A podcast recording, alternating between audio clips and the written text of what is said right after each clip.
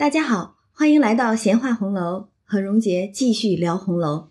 今天我们会接着来读第四十回：史太君两宴大观园，金鸳鸯三宣牙牌令。那昨天我们已经读了这一回的一半了，已经看到刘姥姥被凤姐儿和鸳鸯两个人合伙算计着，当他们吃饭时候的女篾片儿，专门取笑取乐的。刘姥姥也确实是不负众望，她在吃早饭的时候就已经把这平常不苟言笑的一大家子人逗得是笑得前仰后合的，啊，可以说这个老太太一下子给这个大观园带来了无限生机呀，无限的欢笑。那老太太，我们说的是贾母哈，贾母他们用过早餐之后呢，都到了。探春的房里边去歇着说话呢，这边鸳鸯、凤姐儿、李纨就赶紧吃饭，吃完了还得赶着跟进去伺候呢。凤姐儿最先吃好了，于是也走到探春的屋里边去，一看老太太他们一众的女眷都坐在那儿说笑呢。那探春房中又是一番景象，因为我们说了，探春的性格素喜阔朗。所以他的这个秋爽斋，三间屋子并不曾隔断，当地里放着一张花梨的大理石大案，案上垒着各种的名人法帖，并数十方宝砚，各色笔筒，笔海内插的笔如树林一般。那一边设着斗大的一个汝窑花囊，插着满满的一囊。水晶球的白菊，正是秋天赏菊的时分嘛，所以是满满一囊水晶球似的白菊。西边墙上当中挂着一大幅米襄阳的烟雨图，米芾的烟雨图哦，很厉害。左右挂着一副对联儿，是颜鲁公颜真卿的墨迹。其联云：“烟霞显骨骼，泉石也生涯。”哎，这一联实际上是用了唐高宗的时候一个叫田幽言的这个人的典故。这个人啊，隐居着，高宗路过他隐居之地的时候，特意到他门上召见他，还问他说：“先生比家否？老先生，您最近过得怎么样啊？”其实他人可能并不老。然后这个田幽言就回答说：“臣所谓全石膏肓烟霞痼疾者。”就是说，我就是那个酷爱烟霞泉石成病，而且病入膏肓无药可救的那种人，所以这一联儿实际上就是颇有一番闲云野鹤的那种隐居异性了哈。再看那案上还设着一个大鼎，左边紫檀的架上放着一个大官窑的大盘子，盘内盛着数十个焦黄玲珑的大佛手。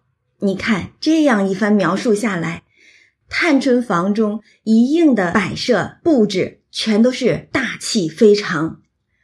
它本性就是素喜阔朗嘛，所以这个一串大大的铺排下来，竟像一个男孩的房间一样。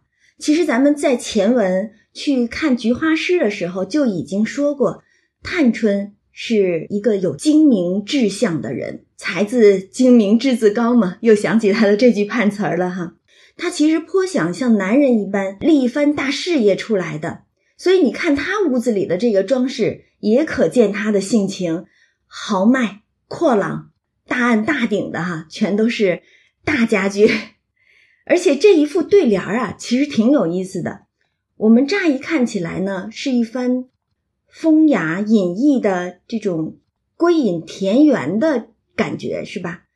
但是我们细想想，通常在古代的时候，是什么人爱说这样的话呢？都是那些封建士大夫阶层的人爱说这样的话，要么就是才智不得施展的那些仕途不顺的知识分子，想当官又当不上，或者是憎恶这个朝廷，呃，想用这种隐居田园的生活来表达自己。不肯与时局同流合污，要么就是那些已经当着官的高官显爵，可是偏偏又想着说：“哎呀，我已经都到了这个人生巅峰了，何不归隐田园？”再或者是一些一面游山玩水，但是一面却又心心念念渴望功成名就的那些人。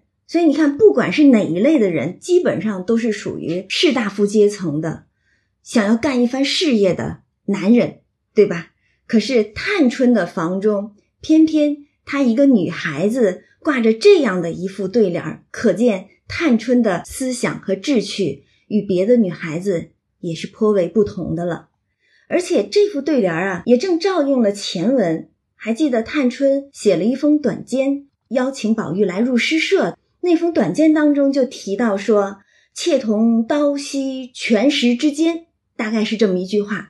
就是哎呀，我们同处这个大观园山水泉石之中。你看这一联里边就有一个泉石也生涯，所以探春的这个文墨啊，呃，来自何处，我们也颇为可知了。再一个，他那短笺当中也提到一句，说宝玉曾经以颜真卿墨迹见赐，探春病了，宝玉特意送他了颜真卿的真迹，送给他当礼物，安慰他。你看这一副对联就是颜鲁公颜真卿的墨迹，是不是当时宝玉送的就是这一幅呢？我们不得而知哈。不过也可以看到，如果是这一幅呢，那探春非常喜欢宝玉的礼物，当时就挂起来了。如果不是这一幅，也证明探春颇爱颜真卿的墨迹，那么宝玉送礼物也是投其所好的，兄妹情深啊。这个作者写文章前后照应，真是非比寻常啊。咱们接着往下看，再看它右边，刚才是左边紫檀架，现在右边是杨漆架上，紫檀的对照这边是杨漆的，一中一阳。哎，那时候其实这个外贸看起来生意还是蛮兴隆的嘛，尤其这种呃富贵大家当中，估计用了很多这种外贸进口品。右边的洋漆架上悬着一个白玉比目磬。旁边就挂着个小锤儿，敲那个磬的嘛。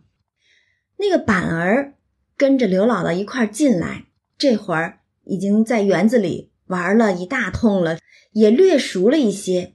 一看到这个比目磬和那个小锤儿，就摘了锤子要敲那个磬。丫鬟们赶紧就拦住他。他又看见刚才那大盘子里边那个焦黄玲珑的大佛手，哈，又说要佛手吃。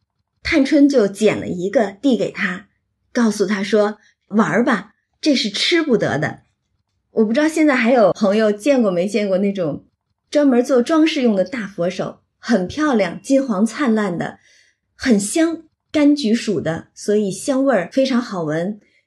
只是闻着这个香味儿，放一个在房间里边，整个房间都会是橘香扑鼻的。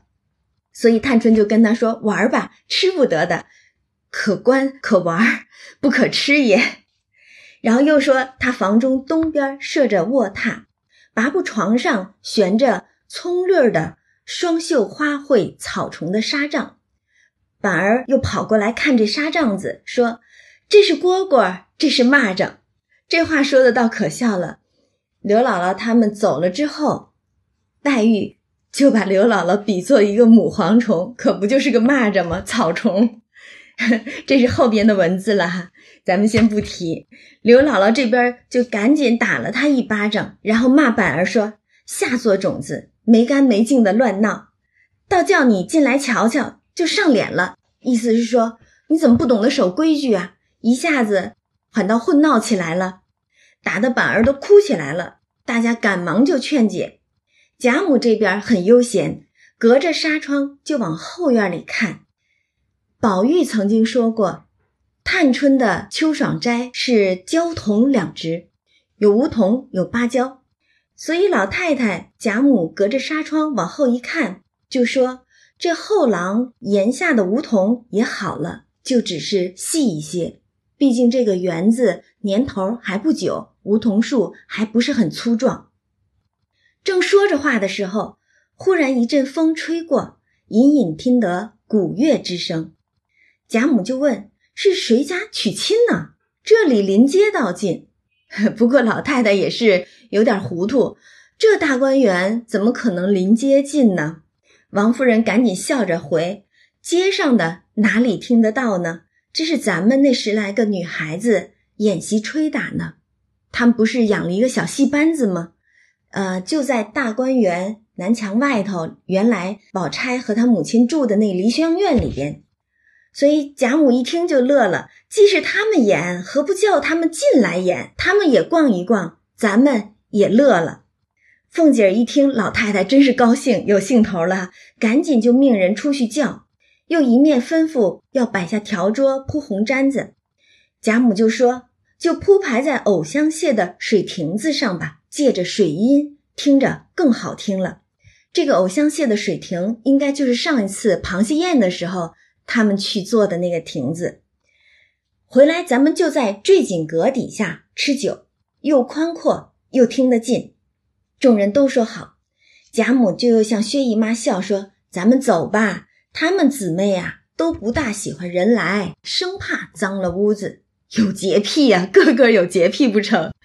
咱们别没眼色，正经咱们坐一会子船喝酒去。”说着，大家就都起身要走。探春也乐了，笑着说：“这是哪里的话？求着老太太、姨妈、太太来坐一坐还不能呢。”贾母笑说。我的这个三丫头却好，只有那两个玉儿可恶，说的就是宝玉和黛玉了。他们两个最是爱干净、爱清洁嘛。不过这话倒好玩了，下一回的时候，刘姥姥可不就跑到怡红院里边去大闹了一场。当然，她不是那样的大闹，而是跑到了咱们这么爱干净的宝二爷的床上去躺着去了。贾母这边其实也说呢。等回头吃醉了，咱们偏往他们屋里闹去。那刘姥姥真的就吃醉了，闹到宝玉的怡红院去了。说着，大家都笑了，一起走出来。走不多远，就到了杏叶渚。姑苏来的那几个嫁娘，就是船娘，早把两只桃木坊撑了来。众人就扶了贾母、王夫人、薛姨妈、刘姥姥，还并着鸳鸯玉串。上了这一只头一只船，稍后李纨也跟着上去服侍伺候着。那凤姐儿当然也跑到了这个船上，就站在船头上，她要来撑船。贾母就在船舱内喊着凤姐儿说：“这可不是玩的，虽然不是河里，也很深的，你还不快给我进来？”老太太也是担心凤姐儿啊。凤姐儿就笑，还逞强呢，怕什么？老祖宗只管放心，说着便一篙点了开，用那长长的竹篙啊点开。等到了池子当中的时候，这个船小人又多，凤姐儿就有点撑不住了，只觉得乱晃，赶忙就把这个竹篙递给了船娘，自己就蹲下了。然后后面那只船呢，就是迎春她们姊妹几个并着宝玉上了后边一只，随后跟着来。其他的那些老嬷嬷呀、众丫鬟的，就沿着河边跟着走。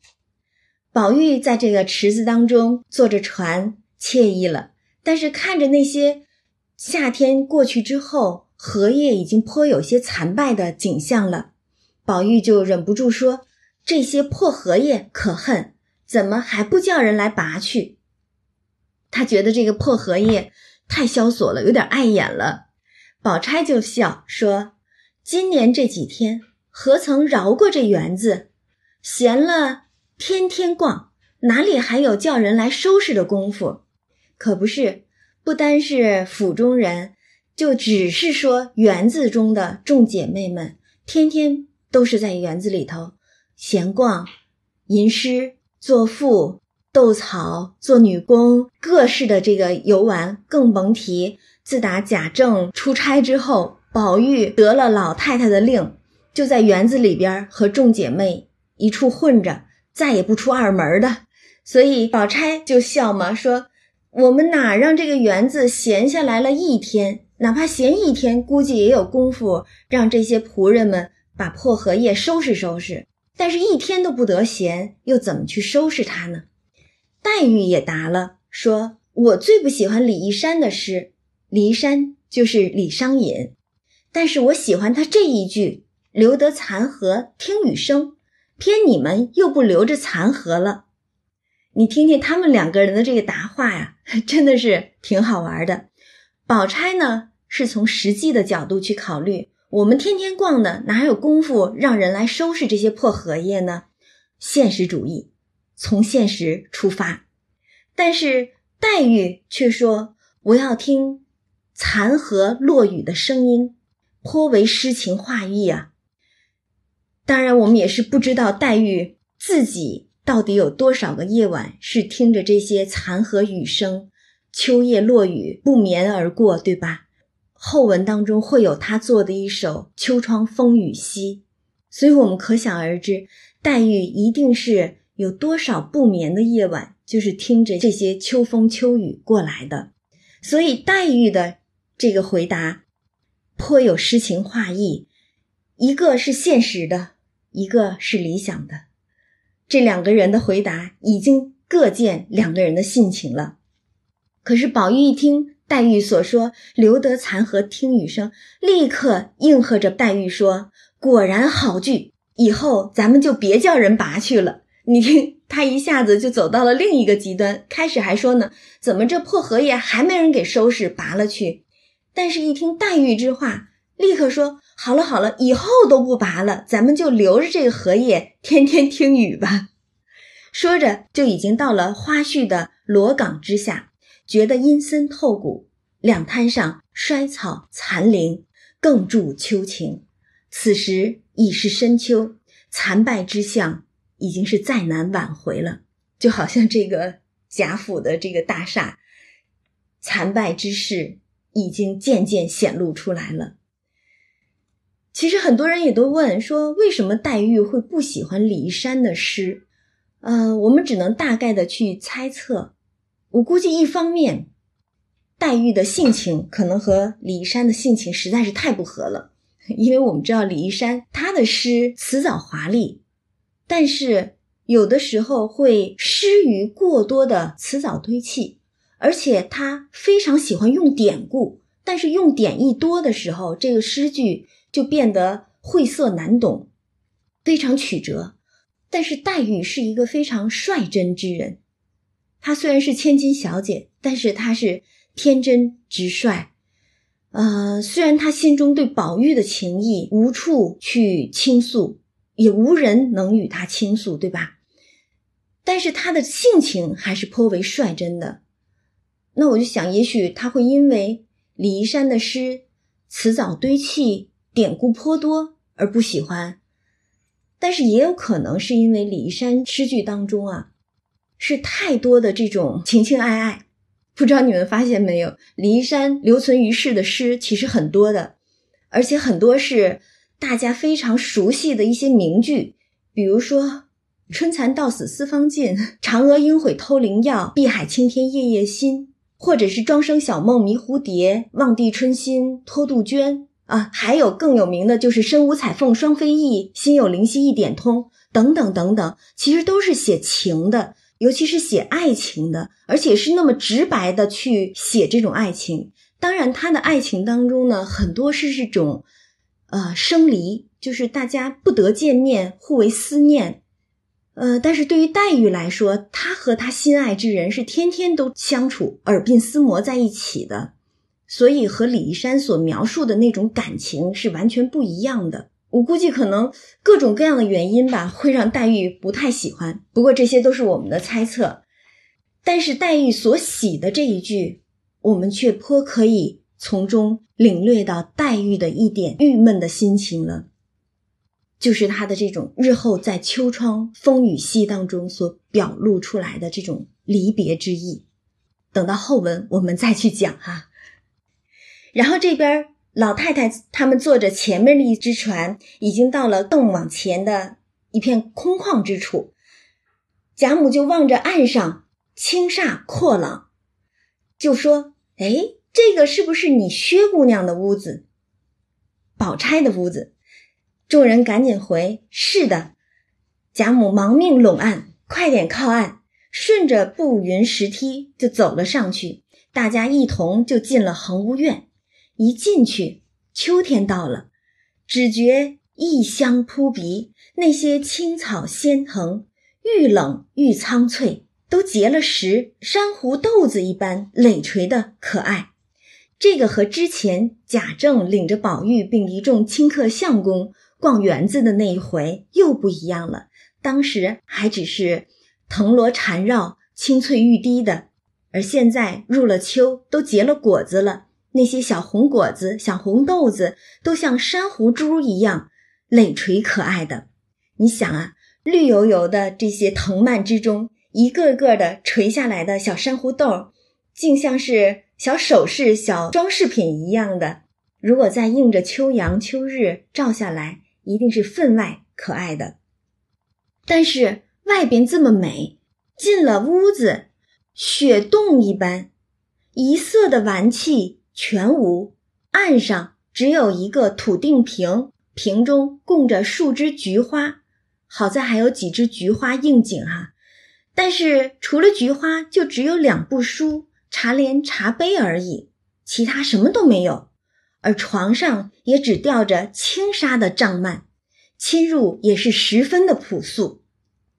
其实我们从这个房屋当中的室内的这种装饰啊、陈设啊，也可以看出每个女孩各自不同的性格。刚才我们见了探春的秋爽斋，就知道了她是非常豪迈阔朗的这种性格，会有男子的要立一番大事业的那种感觉哈。那再往前，到了潇湘馆的时候，他们一进大观园，第一处逛的就是潇湘馆，对吧？那潇湘馆，黛玉的住处小巧精致，黛玉又爱看书，于是岸上窗前是垒满了各种图书，而那些陈设装饰，用刘姥姥的话来说，满屋的东西只是好看，都不知道叫什么，看的都舍不得离开了。而且一个小房间收拾的比贾母的上房还齐整，可见黛玉的潇湘馆里边陈设虽然可能不是那种琳琅满目的珠宝映翠的那种装饰，但是也必定是低调奢华的。那这些东西估计都是老太太的梯级，都是老太太疼爱她，所以特意把她的。房屋装饰的竟是比老太太的上房还要更齐整，嗯，但是，一进到宝钗的这个房间，雪洞一般，什么摆设都没有。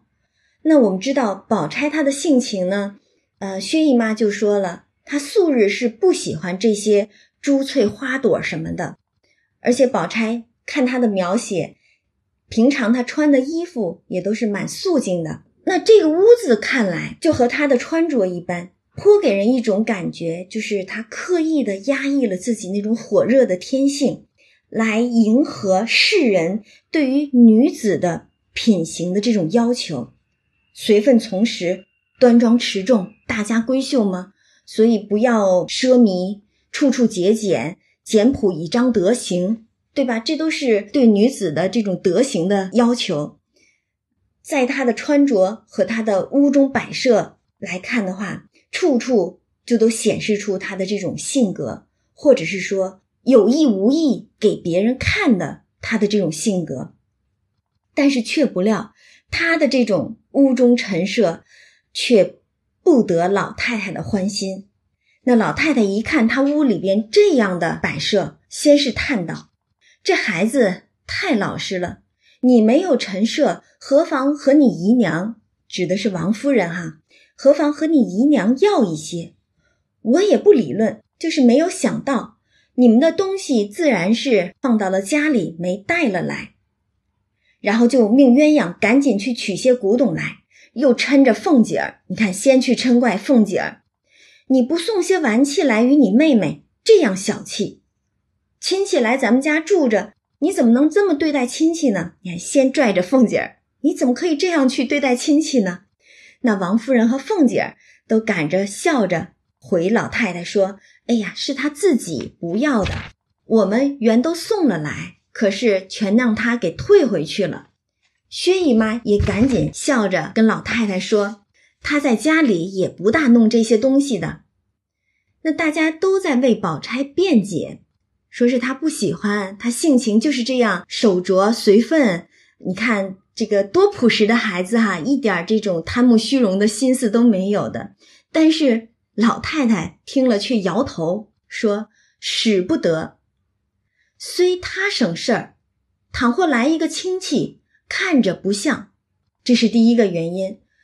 你如果有外人来了，就好像现在刘姥姥跟着他们一块儿逛大观园了，一进来，怎么你自己家女孩的潇湘馆里边那等精致，比老太太上房还齐整？探春的秋爽斋里边，大器物、大摆设、名家字画的。”那么富丽堂皇的，怎么到了一个亲戚的女孩家里，雪冻一般的，对吧？所以贾母现在实际上先把刘姥姥的嘴堵住。你看，来个亲戚，让人看着以为是咱们家舍不得给亲戚的客房装点摆饰呢，那你这不是给咱们家打脸吗？你怎么对待亲戚的？人家亲戚来了，你们就是这样苛待他们的吗？那所有亲戚以后还来你家不来你家的，对吧？那这是老太太提出的第一点。二则又说了，年轻的姑娘们房里这样肃静也忌讳，老太太忌讳这个。你们这么肃静，那我们这些老婆子越发的该住马圈去了。你听那些书上戏上说的那些小姐们的绣房精致的还了得。那她们姊妹虽不敢比那些小姐们，也不要很离了格儿啊。有现成的东西为什么不摆？若很爱素净，少几样倒使得。这话实际上是嗔的说：你这样素净，或者是像薛姨妈、王夫人、凤姐那样替宝钗辩解的，她不爱弄这些东西，她是稳重大方的，不爱金银翠饰的等等的。啊，好像是很有妇德的这种样子，对吧？但是老太太就把他们这个辩解给驳回了。你是可以爱素净，但是这么素净也犯了忌讳。难道我们这些老人家还比不得你一个小孩儿、小姑娘懂得端庄持重，懂得恪守妇德？那你都这么素净，要来彰显你的妇德，那让我们去哪儿住啊？所以老太太说：“我们这些老婆子越发该住马圈去了，对吧？难道我们还比不上你吗？”所以其实看老太太这个话，她其实，嗯，是颇不待见宝钗的啊。然后老太太还接着说呢：“我说自己我最会收拾屋子的，如今老了没这闲心了。她们姐妹也学着收拾的好，就说我们家的这个女孩。”也都是按照我们家的这个规矩，我们家的这个标准来看啊，都是很会收拾的。收拾东西，收拾房间，最怕俗气。如果俗了，好东西也就摆坏了。但是我看我家的这些女孩都不俗。那现在我来替你收拾收拾，保管又大方又素净。老太太就开始显摆了，我有两件 T 几，到现在收着。没给宝玉看见过，若惊了他的眼，也就没了。估计是好东西，宝玉的眼多刁啊！如果真是好东西，那他还不赶紧收到他的怡红院去？老太太又疼他，估计张口立马就给了。所以老太太特意说没经过宝玉的眼，倘若经了他的眼，也早就不见了。说着就把鸳鸯叫了过来，亲自吩咐道：“说你把那个石头盆景。”那架砂桌屏，还有个墨烟洞石鼎，这三样拿来摆在这边案上，这就够了啊。然后再把那个水墨的字画、白绫的帐子拿了来，把这边青纱的帐子给换了。你看老太太还真是太有审美品味了。她说了，你要素净没问题，我可以包管你摆设的非常素净。但是又要大大方方的，而且还不堕了咱们这种大家族的这个气象，对吧？所以拿的这些摆设也好啊，字画也好啊，帐子也好，全都是大方素净的，墨烟的洞石顶，水墨的字画，白绫的帐子也是非常漂亮的，对吧？不过咱们再看这几样东西的话，其实一方面大方素净是没得说了哈。但是另一方面，如果我们跟刚才老太太在潇湘馆里边的那一番说法做法比较一下，我们会有一个很微妙的感觉。他在潇湘馆里边只替黛玉换了窗纱，因为他觉得窗纱是绿的，竹子也是绿的，所以有点顺色了，颜色太翠了，一顺了不好看，要换上霞影纱那种银红颜色的，这样有红有绿，显得喜庆，对吧？但是给宝钗的这几样虽然是大大方方的，而且也都价值不菲的，很贵重的东西，可是却不如只替黛玉换窗纱那样，虽普通，可是却充满了疼爱之心。那对宝钗这儿明显的看出来，东西贵重，我当你是客人，敬重客人，尊重客人那样去对待。别打了我们自己家的脸，让人家说我们不懂待客之道，这是把宝钗当客人了，对吧？OK，咱们说回来哈，那鸳鸯这边呢，历来是替老太太管着这些梯级物件的。那老太太一吩咐，她赶紧答应着，但又笑着说：“这几个东西都搁在东楼上，不知哪个箱子里呢，还得慢慢的去找，明儿再去拿吧。今儿估计是一时找不到的。”老太太就说：“明儿啊，后儿的都使得，只别忘了。”说着，大家坐了一会儿，走出来，一路就来到了坠锦阁下面。文官等赶着就上来请安。文官就是刚才说了，老太太听着有戏曲声吗？说那让咱们家的这些小戏也都进来，他们也逛逛，咱们也听曲儿乐一乐。那文官实际上就是这些小戏子里头一个领头的。文官上来请过安，问：“那今儿演习何曲呢？”贾母就说：“只拣你们生的演习几套吧。”文官就赶紧下去往藕香榭那边去安排，不提。这边坠锦阁这儿已经带着人摆设整齐，上面是左右两张榻，榻上铺着锦衣绒垫的。很好，很漂亮的这些锦缎的褥子，每一榻前是两张雕漆的高阶儿，也有海棠式的，也有梅花式的，荷叶式的，葵花式的，有方也有圆，式样不一。一个阶儿上放着炉瓶，一份攒盒，还有一个机上是空着的，预备放个人自己喜欢的食物。那上面这两榻呢，是每一个榻有两张几，分别是给贾母和薛姨妈的。然后在下边呢，又摆了一张椅子，一张高阶儿，这个是给刘姥姥的。再往下手是王夫人的一张椅子，两张几高几，这是上手位置哈。然后西边就是下手的位置上，湘云、宝钗、黛玉，然后迎春她们三姐妹，宝玉在最下边。李纨和凤姐两个人呢，就是在三层坎内、二层纱橱之外，比他们又向外一层。那每一张几上，攒盒的式样各自不同，都随着这个高几的样子啊，各有变化。他们家也真是精巧了。那每个人还各自都有一把乌银的洋簪自斟壶，一把小酒壶自斟自饮用的。还有一个什锦的珐琅杯，大家依次序先坐下，贾母就先笑了，说：“咱们今日闲坐饮酒，这个回目名字是史太君两宴大观园嘛。早晨已经吃了一餐了，所以这又是一餐了。”贾母就说：“如果只是饮酒，太觉无趣儿，行个酒令方好。”薛姨妈就笑了，说：“老太太。”自然是有好酒令的，我们又如何会呢？安心是让我们醉了，我们就赶紧多吃两杯就算了，就别行什么酒令了。其实薛姨妈啊，也真的是惯会说笑、奉承、巴结着老太太的。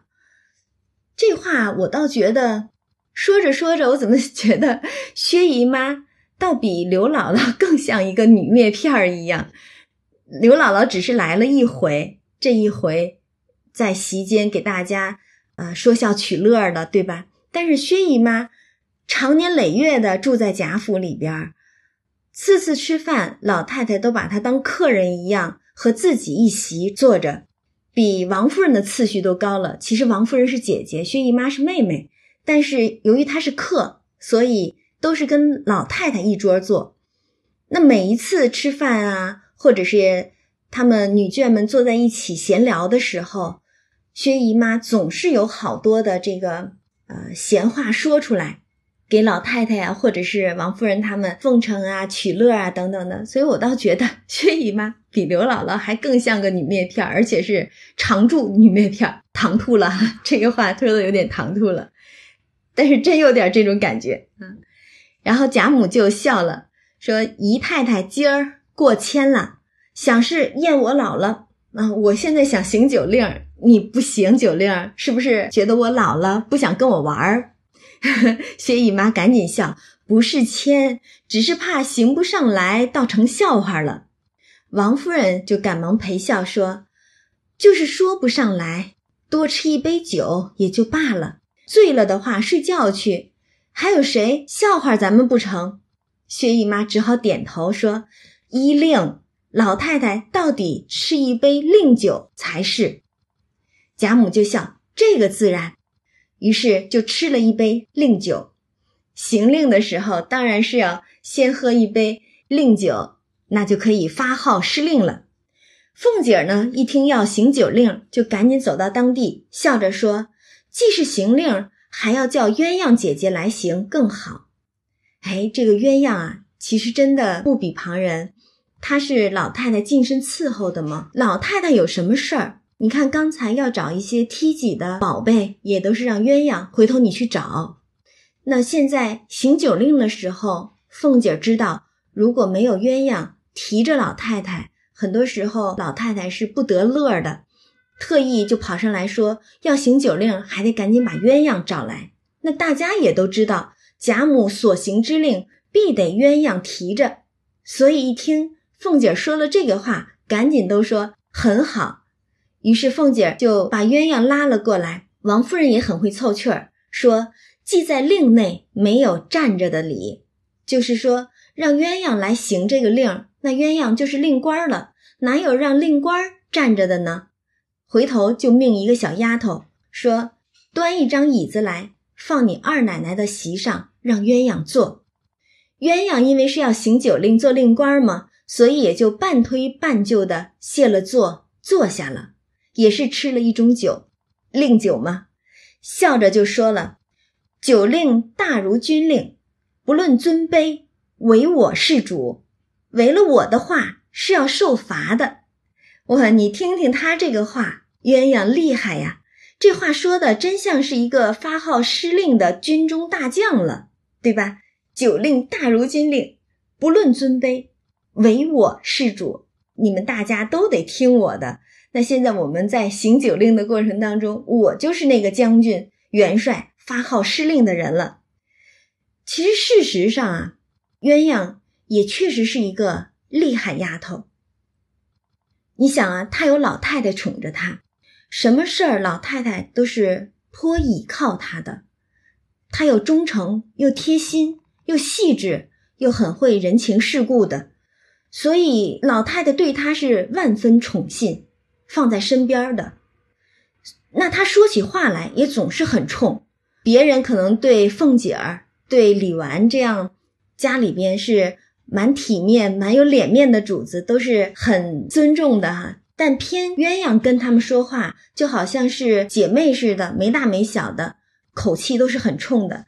比如说，鸳鸯和凤姐儿两个人合伙算计着想拿刘姥姥当女篾片捉弄的时候。李纨就说了：“哎呀，你们净使坏，啊，小心些，回头老太太、太太他们又该说你们了。”但是鸳鸯怎么跟李纨说的？很不与你相干，有我呢。就是老太太如果怪罪下来的话，跟你没关系，我在，我顶着呢。老太太因为我在，就不会把我们怎么样。你看，恃宠而骄啊，有老太太在后面撑腰了，谁都不怕。李纨再怎么手中没有权势，她是大奶奶。大嫂子，所有的这些姐妹，连宝玉对李纨都是恭敬有加的，但偏鸳鸯跟李纨说起话来的时候，就是很不与你相干。这话说的够冲吧？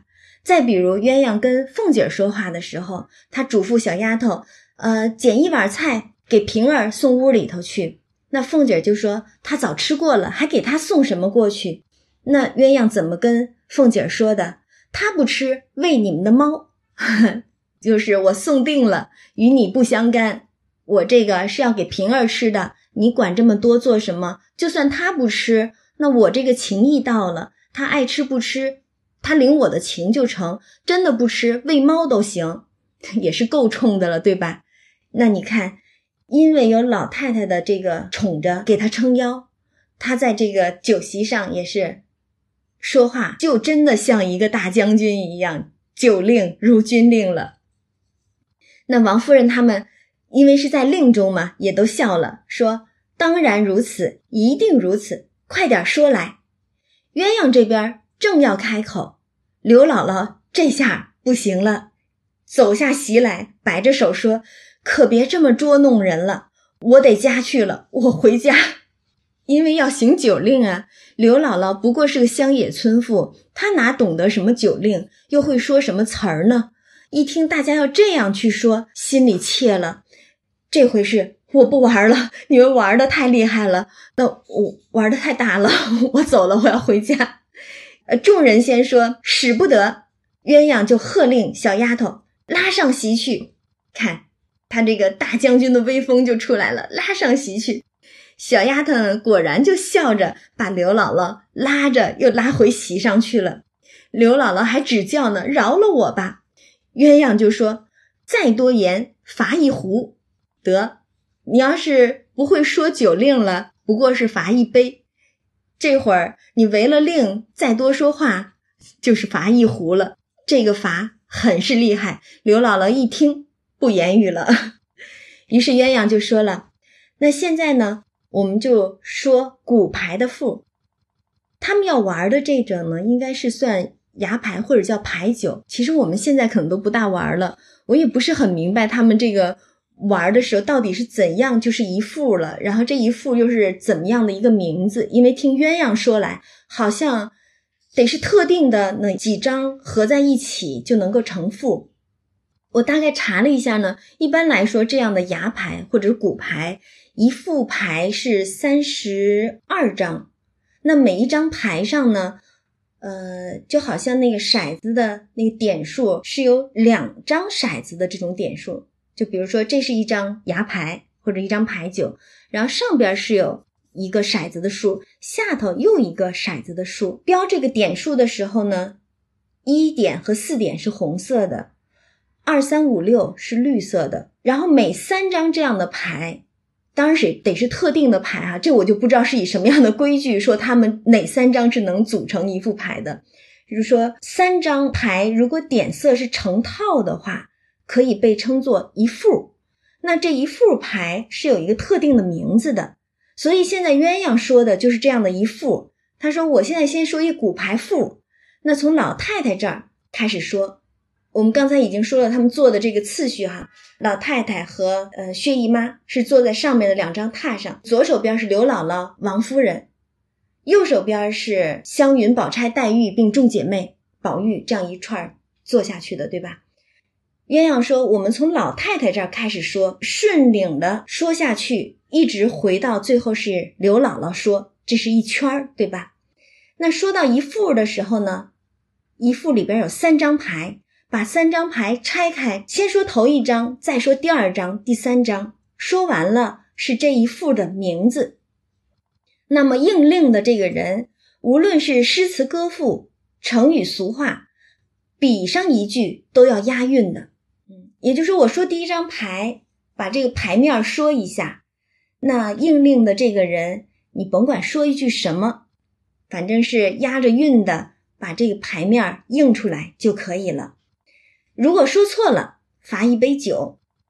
然后众人一听就笑了，说：“这个令好，那现在就说上来。”从老太太开始说，鸳鸯就先捡了一副牌，说道：“有了一副了，左边是张天，这个天应该是两个六组成一个天。”贾母就说：“头上有青天，押着韵呢，对吧？”这个左边是张天，头上有青天。这是一句俗语了哈。众人都道好，老太太说什么都得好。鸳鸯又说，当中是个五与六。贾母说，六桥梅花香彻骨。六桥应了那个六，梅花一个梅花五个花瓣儿，所以应了那个五，也是把这一张牌给比方出来了。鸳鸯又接着说，剩得一张六与幺。贾母说。一轮红日出云霄，腰那个一点是一个红点子嘛，所以就好像一轮红日一般。云霄就指的是青云，六点是翠绿的，所以拿这个云霄青云比这个六点。鸳鸯接着说，凑成是个蓬头鬼，应该是这三张牌能够凑成一副，而这一副的这个名字叫蓬头鬼。不知道为什么叫蓬头鬼啊？贾母就说：“这鬼抱住钟馗腿，这个太好玩了。因为我们知道钟馗是捉鬼的，但是贾母偏说这个蓬头鬼啊，他抱住了钟馗腿，一下子大家都笑了起来，喝彩。贾母就喝了一杯。嗯，鸳鸯又捡了一副牌，说又有了一副了，左边是个大长五。”两张五，这一次是该薛姨妈，因为老太太下手做的是薛姨妈。薛姨妈就说：“梅花朵朵风前舞，既押着韵呢，又说了梅花。梅花我们刚才说了吗？五个瓣儿，朵朵两个五，也都是比方的很形象。”鸳鸯接着说：“右边是个大五常。”这个还是两个五，一个是大长五，一个是大五长，翻过来调过去的，反正都是两个五。薛姨妈紧跟着说：“十月梅花岭上香，十就是双五的意思嘛，更兼着梅花五个花瓣，所以也是比方的很贴切。”鸳鸯又说：“当中二五是杂七。”薛姨妈说：“织女牛郎会七夕。”鸳鸯又说：“凑成二郎有五岳。”薛姨妈道：“世人不及神仙乐。”说完，大家也很是称赏，一起饮了酒。那其实我们看贾母和薛姨妈所说的，基本上都是俗语，没有什么特定的出处诗句，只是俗语。比方这个牌面儿，倒是也比方的非常贴切哈。一个是数目字，一个是牌面的花色。颜色对吧？接下来一个呢是湘云，鸳鸯又捡了一副，说又有一副了。左边大腰两点明，是两个一。湘云就说了：“双悬日月照乾坤。”你看到了湘云这儿，立刻就不一样了，引经据典的从吟诗开始的，诗句当中摘选了一句。双悬日月啊，其实是当时安史之乱之后，唐玄宗西逃，逃到成都，但是他的儿子是他儿子吧？太子李亨好像自己就称帝了，被称作少帝。李白当时就给这个唐玄宗写了一首诗安慰他，其中就有一句话是“少帝长安开子集，双悬日月照乾坤”，就是 有俩皇帝，因为。李亨一称帝之后，就奉唐玄宗是太上皇了嘛。但是人唐玄宗说了，我我没想退位，我没想当太上皇，所以就变成有两个皇帝之势，这样就是双悬日月了。鸳鸯就接着说，右边大腰满地明，又是一个两个一点。湘云说，闲花落地听无声。那这个。一两个一都是红色的吗？所以闲花落地听无声，这也是选自一个诗句，应该也是唐朝某个诗人的一个一句诗。鸳鸯接着又说：“中间还得幺四来。”湘云说：“日边红杏倚云栽。”那又是这个一点是一轮红日吗？这个四点被比作青云，所以是日边红杏倚云栽。鸳鸯就又说：“凑成樱桃是九熟。”他这一副牌啊，左边是大腰两个一，右边是大腰，又是两个一，中间是幺四，幺和四又都是红色的，所以凑成一共是九个红点儿，就说樱桃是九熟，全红啊。湘云就说：“玉园却被鸟衔出。”这其实也是个典故。玉园是指的，好像有一次也是，呃，我忘了是哪一个皇帝，唐时的皇帝赏赐樱桃给大臣，然后说是玉园所栽的樱桃，所以湘云这里就说玉园却被鸟衔出。玉园即指这个樱桃，全红的樱桃。说完也是饮了一杯，紧跟着一个是宝钗的。鸳鸯说：“又有一副了，左边是长三，两个三。”宝钗说：“双双燕子与梁间。”这个三呢，其实如果我们玩骰子就知道，它是一个斜着的三点，两个三的时候，两个斜着的三点，颇像小燕子在飞一般。鸳鸯又接着说。右边是三长，还是两个三？看你怎么说。宝钗就说：“水性千峰翠带长。”哎，水中的那个杏叶油油招摇的，也是很像这个斜斜的这个三点绿色哈。鸳鸯接着说：“当中三六九点在。”宝钗说：“三山半落青天外。”那个三点被他比作三山。半落在青天之外，又是拿这个青天青云来比这个六点，这个是才女行酒令，都是来吟诗的不成？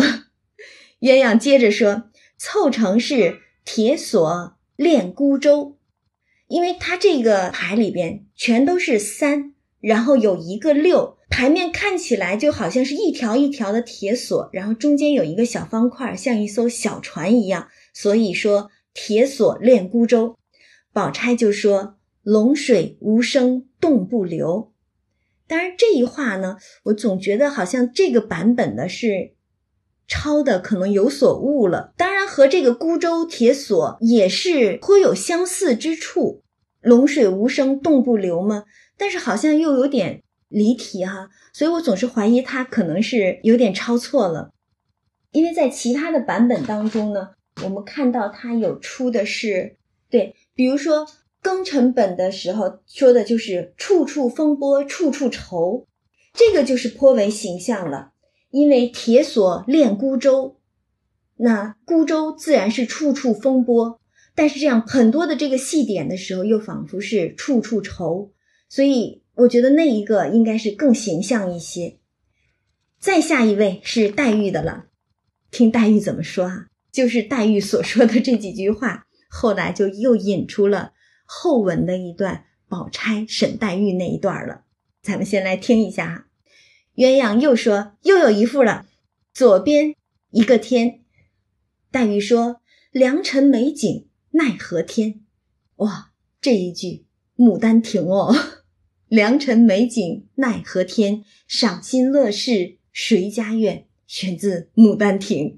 那在当时可是一部禁书啊，可是黛玉呢，因为在酒令当中着急的赶紧应令啊，一不提防就把《牡丹亭》信口说了出来，也可见这些《牡丹亭》啊、《西厢记》啊对他的影响有多大。他对这种爱情的渴望，对于这个书中的所描绘的这种爱情是多么的认同啊！那别人可能都还不理会。读宝钗一听，就回头看着他。可是黛玉这边呢，怕罚嘛，行着酒令呢，紧张啊，所以也不理论。不知道宝钗为什么看他。鸳鸯又接着说呢：“中间锦屏颜色俏，锦屏是一个四，一个六，因为四和六，呃，都是这样顺着铺排下来的，方方正正的哈。但是六是。”这个绿色的四是红色的，所以说是锦屏花着的颜色嘛，花样颜色有红有绿，就好像那个屏风一般，上面是红色的，下面是绿色的。黛玉紧跟着说，脱口而出：“纱窗也没有红娘报，《西厢记》呀。”一下子《牡丹亭》《西厢记》信口就说了出来。那你想，宝钗能不知道吗？这还不盯得更紧了。可是黛玉这边因为在令中啊，完全没有想起来，自己信口就把禁书当中两句话给说了出来。幸好其他人都还不太理论的，鸳鸯就接着还说呢，还在令里边嘛，所以鸳鸯还接着说呢，剩了二六八点齐。黛玉说：“呃，双瞻玉座领朝仪，因为这个二和六又是一并排下来的。”就好像大殿之上那些臣子一排一排的去参见帝王一般，双瞻玉座领朝仪，这其实是杜甫的一句诗了。那鸳鸯接着说：“凑成篮子好采花。”他的这一整副牌三张合起来，一圈全都是绿的，只有中间四点是红色的，就好像一个花篮中间捧着几朵花一样。所以鸳鸯说凑成篮子好采花，黛玉就说仙杖香条芍药花，说着饮了一口，这个令就过去了。但是他不知道，他的这一番令就给后来宝钗审他留下口实了。后文先按下不表哈。紧跟着下一位是迎春，鸳鸯说左边四五成花酒，迎春说桃花带雨浓，哎。这就错了，大家说该罚该罚，错了韵，而且不像，因为鸳鸯说的是左边四五成花酒，这个韵是个九字的韵，那你对一个柳啊或者什么的都还可以，你对个桃花带雨浓，这个浓和酒完全是压不上韵嘛，而且花酒这个四和五，那桃花带雨花是。应该是红的，但是四是红的，怎么合得上呢？对吧？所以大家就说错了韵，不像不像。迎春倒是很淡然，非常淡定的笑着饮了一口。原来啊，不单是他自己性格淡泊不爱争，还有一点，凤姐和鸳鸯又合计了，他们都是想听刘姥姥的笑话呢，所以故意都命众人说错了。然后把大家全都罚了，一直到王夫人这儿，鸳鸯是替王夫人说了一个，紧跟着就该刘姥姥了，都等着听笑话呢。刘姥姥就忐忑呀，说：“哎呀，我们庄稼人闲了也常会几个人弄这个玩儿，但是不如你们说的这么好听，少不得我也试一试吧。”众人都笑说：“容易说的，你只管说，不相干。”鸳鸯就开始说了。左边四四是个人，刘姥姥听了想了半天，方才说道：“是个庄稼人吧？”